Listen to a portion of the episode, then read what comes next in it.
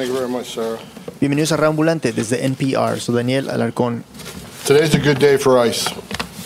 Today's a good day for Florida law enforcement.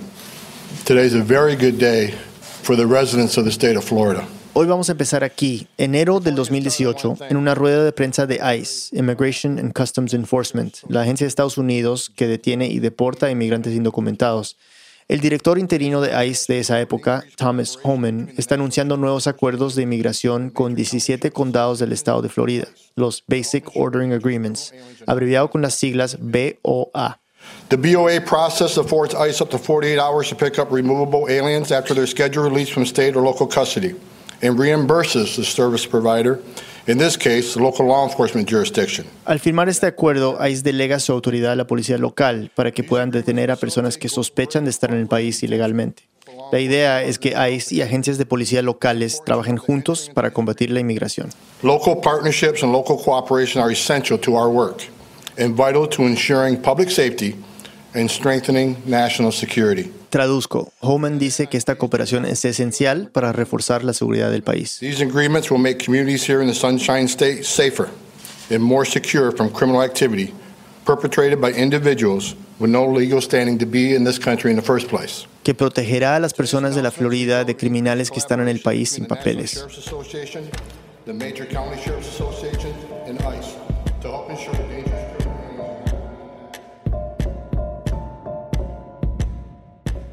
Hoy vamos a ver cómo este acuerdo y otros parecidos han impactado a la comunidad latina en un rincón de Estados Unidos, en el sur oeste de la Florida. JetBlue welcomes you to Fort Myers, where the local time is 11:10 a.m. Nuestra reportera Gilda Di Carli fue varias veces a esta región para tratar de entender el impacto. Aquí Gilda. Florida. Quizás se están imaginando playas de arena blanca. Y sí, hay eso, claro. Pero al interior, lejos de la costa, es otra realidad. Estamos hablando de la Florida agrícola, de zonas rurales donde una comunidad de obreros trabajan las cosechas de tomate, de calabacines, de frutilla. La gran mayoría son inmigrantes latinos. Decidimos cambiar los nombres de varios personajes en esta historia. Creo que las razones van a estar bastante claras. Entonces, quiero presentarles a Elena. Es mexicana, pero llegó a Estados Unidos hace 16 años y lleva más de 10 viviendo en Label, un pueblo tranquilo, pequeño, con menos de 5.000 habitantes. Ahí conoció a su esposo. Llamémoslo Efraín. No muy alto, moreno, bien afeitado. Y cuando le pregunta a Elena cómo se conocieron, se sonroja y me dice, Ya ni me acuerdo. ya no me acuerdo. Llevan casados más de una década y tienen tres hijos, todos nacidos en Estados Unidos. Efraín, según Elena, es buen papá. Elena dice que los niños están muy apegados a él. Es atento, cariñoso, de esos que no tienen problemas en tirarse al piso para jugar con los chicos. Lo que ellos quieren, lo que ellos les piden, se los da. A veces no se puede, pero para en otra vez sí. Y, y así estamos. Él siempre está al pendiente de los niños. Con el chiquito se pone a jugar carritos con él. Y a jugar que escondidas, se va y se así. Pero aquí entre, en la familia con nosotros, aquí adentro entre la casa y juega mucho con ellos. Y en su casa, juntos, es donde se sienten más seguros.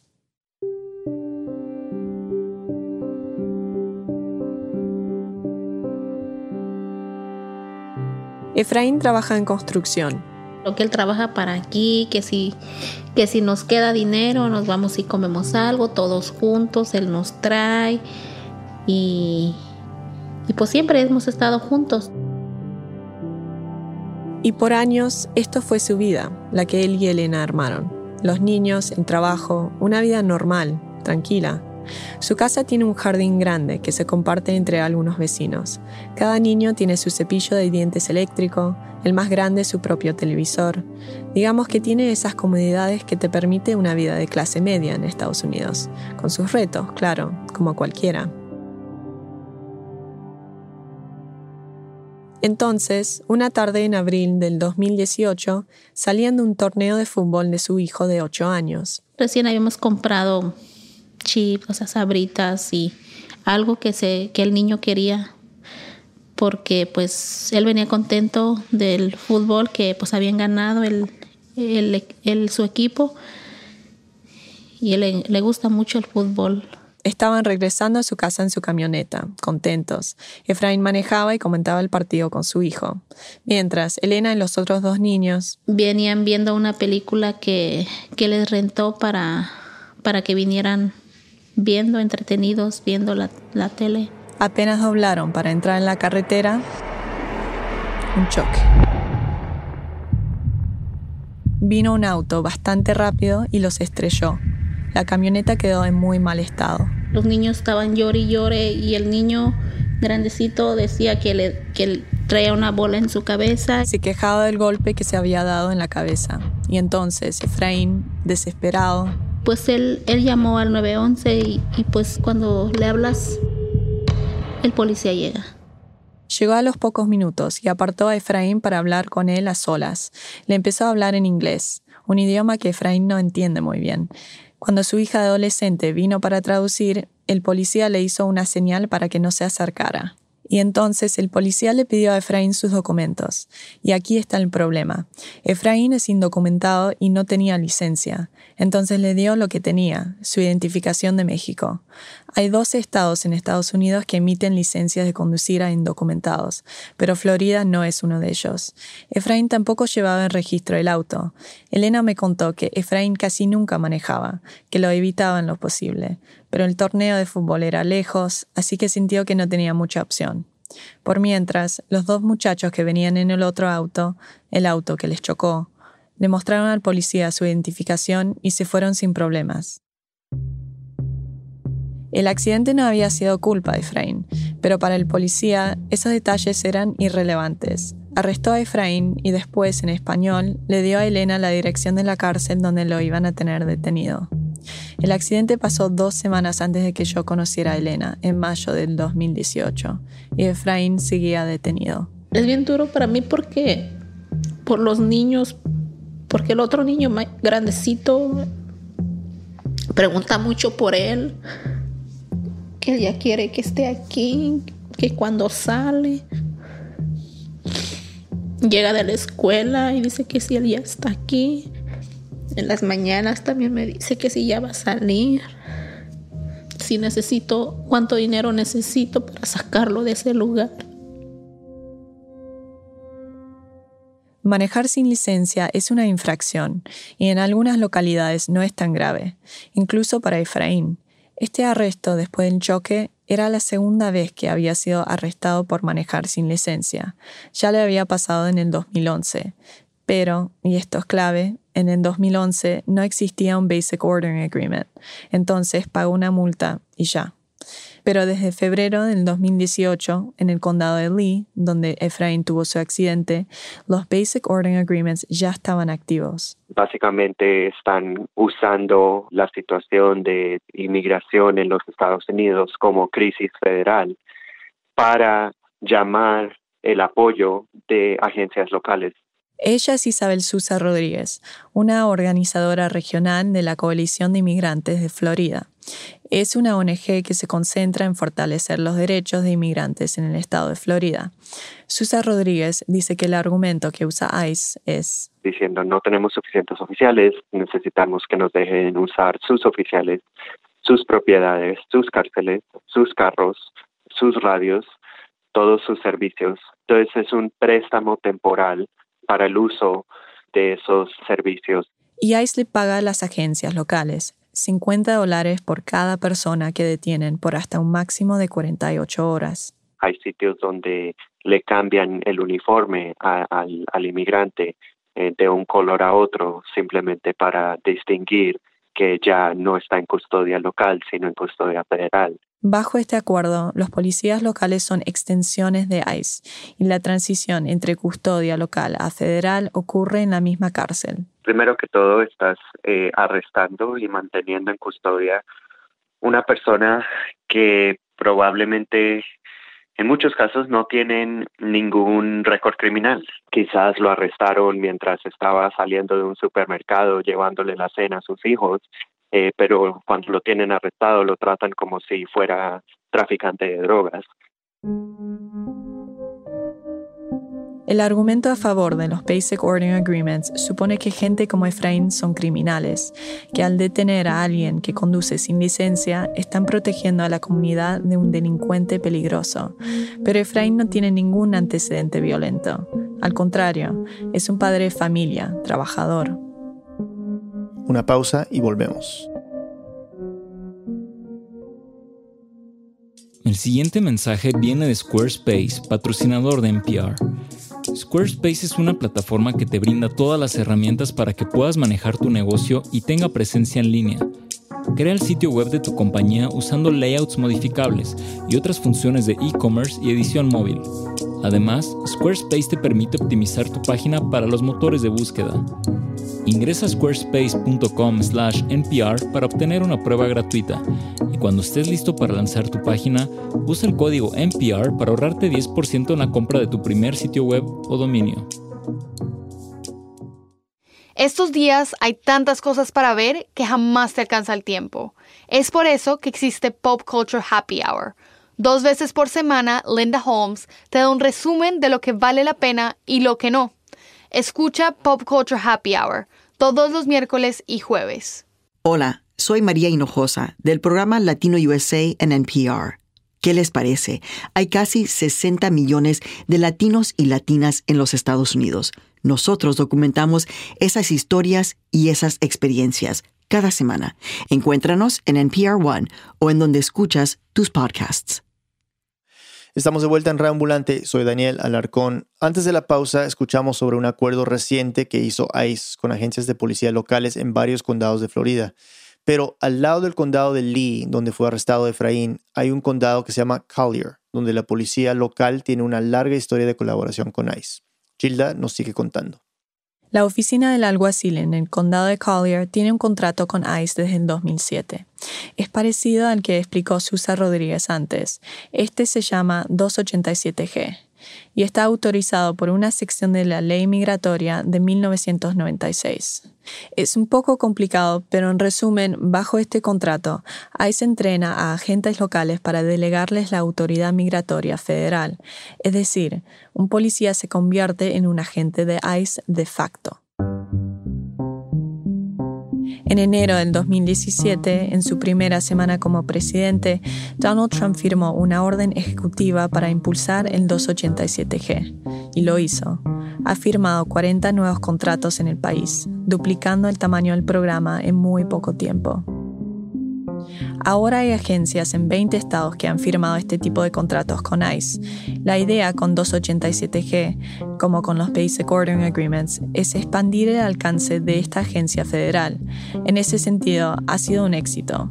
En Collier, el éxito se mide en órdenes de deportación, más de 4.000 en 5 años. Rápidamente, el condado se ubicó entre los 15 más activos de todo el país.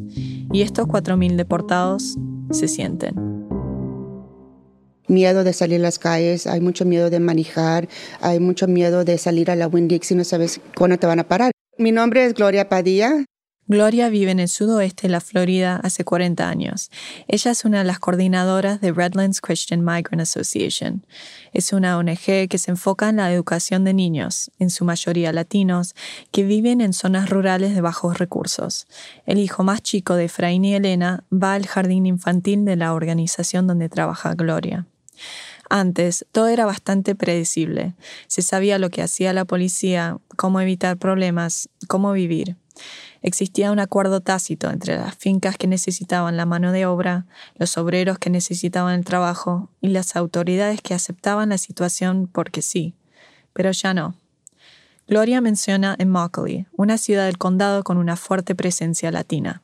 Immokalee ha cambiado mucho ah, porque antes no teníamos que preocuparnos por inmigración. Gloria dice que se siente como una amenaza constante y también es confuso, bastante confuso. Manejas por el campo y de pronto cruzas una frontera invisible y estás en otro condado y las reglas al otro lado de esa línea pueden ser diferentes. Esto también tiene a los inmigrantes ansiosos. Según Gloria, en el condado de Collier, la policía pone puntos de control en las calles un par de veces al mes. Yo sé que no lo están haciendo para ver si su carro está trabajando bien o si tienen la, licencia propia. Yo sé que es lo que están haciendo, porque es el, el contrato que tienen con Collier County. Gloria y sus colegas tratan de orientar a los inmigrantes. Ella pasa mucho tiempo manejando por la zona. Si, por ejemplo, ve a un policía estacionado cerca de un semáforo, manda un mensaje de texto al grupo de inmigrantes para avisarles. Cuídense, allá en 82 hay un policía que está parado. No sabemos qué está haciendo, nomás tengan cuidado con la velocidad, pongan sus luces, todo lo que necesita. Si se encuentra con un control policial. Aquí están checando, si pueden desviarse de esta calle, váyanse y háganse para otro lugar. En abril del 2018, los empleados de Redlands Christian Migrant Association se reunieron con padres que son inmigrantes. ¿De dónde es? Plato de comida. Oh. Norelia Sánchez dirige la reunión. Saluda a las familias mientras van entrando, siempre con una sonrisa. Mucho gusto. Es como si su sola presencia les diera cierta tranquilidad. Norelia trabaja como asistente de apoyo para familias inmigrantes. Es la que se encarga de hablar de inmigración en reuniones como esta. tenemos mucha diversidad, tenemos muchas personas de diferentes áreas, Michoacán, Zacatecas, San Luis Potosí, Guatemala y que se me olvidaron otros más, pero mucho gusto. Y este... Esta es la escena. 40 padres de familia sentados en mesas de la cafetería de una escuela. Comen espagueti con ensalada mientras Norelia trata de hablar con un micrófono que no funciona. Una colega de Norelia se tiene que sentar encima del cable del micrófono para que suene bien. A pesar de las sonrisas y saludos cálidos, la postura de Norelia queda rígida y habla con tono de urgencia. Les pregunta de dónde vienen para romper el hielo, pero después va directo al grano, inmigración. Inmigración les puede caer a su trabajo o en su casa o los pueden parar donde más, manejando, ¿verdad? Norelia les recuerda sus derechos. Si viene, un oficial y les da un documento que diga, este, firmen este documento para que, usted, para que esto se acabe así, simple y fácil. Uno tiene el derecho de decir, no, quiero contactar a un abogado, porque lo que usted puede estar firmando es básicamente su deportación. También les dice que tienen el derecho a mantener silencio y luego distribuye una tarjetita laminada y rosada que detalla estos derechos. Después pregunta, so, si yo voy y les toco la puerta, si yo soy un oficial, ¿ustedes me van a abrir esa puerta? Algunos mueven la cabeza diciendo que no. Exacto. Si ustedes van manejando y yo les digo, ¿de qué país viene usted? ¿Tengo el derecho a hacerlo? Exacto. Exacto y luego recalca que los contratos entre ICE y la policía varían dependiendo del lugar, algo que complica aún más la situación. ¿Quién va para el norte en estas temporadas? ¿Quién sale para ir para el norte, a los trabajos? Al norte, es decir, al norte del condado de Collier para la cosecha de fresas. Se refiere a la migración de muchos trabajadores con cada temporada agrícola. Miles de latinos se mudan con cada cosecha por todo el estado y la región. Ahora hay 17 nuevos condados que acaban de, básicamente es algo similar a lo que les acabo de explicar de la 287G, pero es un nuevo contrato. Norelia se está refiriendo a los Basic Ordering Agreements. Aunque los dos acuerdos funcionan de forma distinta, Norelia no hace una distinción significativa entre uno y otro, porque el impacto sobre la comunidad es el mismo. Entonces, independiente de dónde vayan a trabajar, a comprar comida, a llevar a los chicos al colegio, el consejo principal que les da Norelia es que uno se prepare, porque estamos, como les acabo de explicar, con una administración que está bien difícil. ¿Alguna una pregunta que tengan para mí? De acuerdo de lo que les acabo de explicar. El público responde con silencio. Alrededor del 4 de julio del 2018, tres meses después de la reunión, apareció una ola de publicaciones en Facebook advirtiendo una presencia más fuerte de oficiales migratorios en la zona, incluyendo los condados de Collier y de. En la 41 y Bayshore están dos policías encubiertos. Tengan cuidado. At the Azteca picking up people left and right. Stay safe, people. Algunos grupos de Facebook originalmente no eran para esto. Eran grupos informales para vender ropa, electrodomésticos, muebles. Entonces donde indica el objeto dice ICE y donde indica el precio dice gratis. Amigos de Golden Gate, no pasen por Circle K de Santa Bárbara y Hunter. Cuidado, que están haciendo limpieza. ICE in Crestview, let your loved ones know, please. Don't open any doors or sign anything. Para Gloria, este tipo de mensajes muestran la solidaridad que hay dentro de la comunidad. Tenemos esa comunicación dentro de la comunidad para poder salirnos de, de, um, de eso, ayudarle a la gente. Los acuerdos entre ICE y la policía local en estos condados de Florida han tenido un impacto que no se puede negar. Es el miedo. Y se ve en la relación entre los latinos y la policía, están reportando menos casos de violencia doméstica y menos asaltos y robos por miedo a ser deportados. Personas cuando hablan conmigo, cuando me, primero me conocen, oh, pues a mí me habían dicho que yo no podía reportar nada. Señor, señora, ¿quién le dijo eso? No, usted puede reportar cualquier cosa que quiera. Él es René González, un teniente del condado de Collier. Y oigo también muchas veces de otras personas que me dicen, ay no, teniente, tú no sabes lo que está ocurriendo ahí porque la gente no te quiere decir. El teniente González es moreno, bajito y tiene una sonrisa grande. En la casa, mis padres eran, son tejanos, so nosotros hablamos como se dice Spanglish, pero you know, intentamos hablar lo mejor que podamos, sí.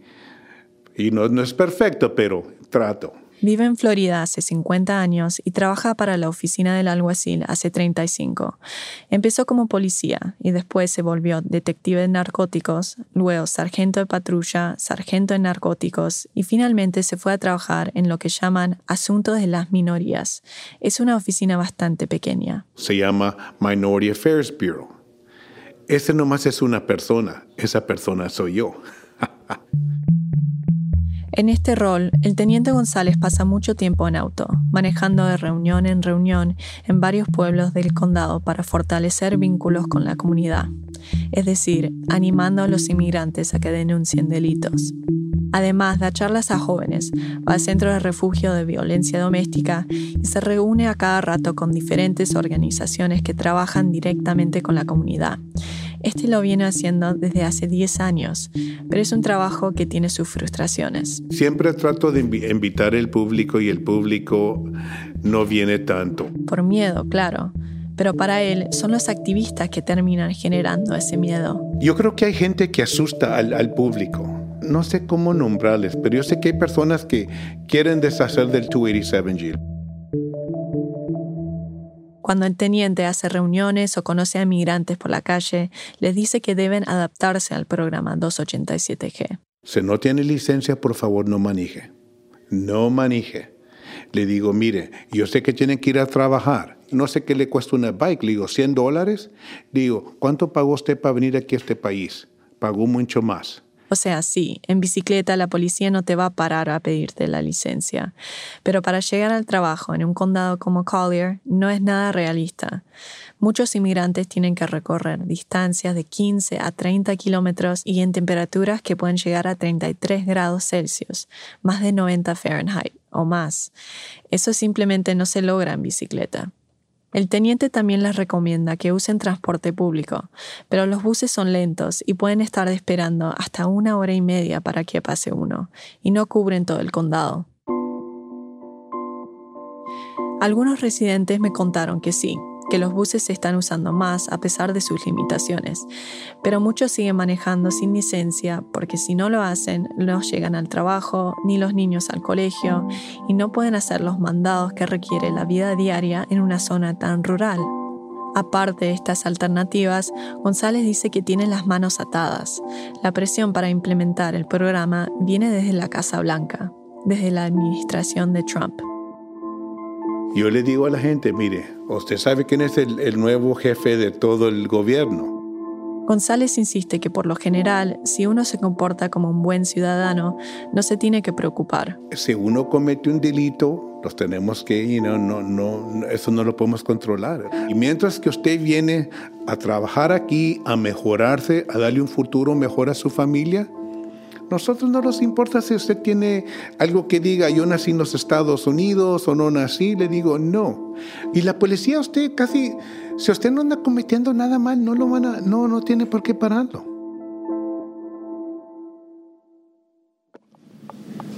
Hmm. Pues me senté con Elena en la sala de su casa en mayo del 2018. Su hija adolescente miraba su celular, muy concentrada, mirándonos de reojo desde el sillón. Decía poco. Su hermanito de dos años dormía boca arriba a su lado. Su otro hermano estaba viendo tele en su cuarto y aparecía de vez en cuando para agarrar una mandarina, para ver qué hacía su mamá.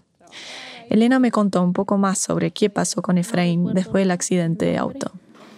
Se lo llevaron a una y, después como a los dos días lo, lo pasaron a otra. Mientras hablábamos, alguien golpeó la puerta. Fue un golpe duro, con fuerza. Toda la familia se volteó hacia la puerta aterrorizada. No podía dejar de pensar en el consejo de Norelia, el que ofreció aquella tarde en la cafetería. Si yo voy y les toco la puerta, si yo soy un oficial, ¿ustedes me van a abrir esa puerta? Se notaba el estrés y la ansiedad. Espérate, no abras mami. Espérate, dice Elena, mientras su hija se acerca a la puerta. No abras, mami. Todos tensos. La hija de Elena se sube a una silla para echar un vistazo por la mirilla. Y de pronto sonríe. Toda la ansiedad se desvanece. Son unos vecinos que vienen a traerles una sandía. ¿Es su amiga? Ah.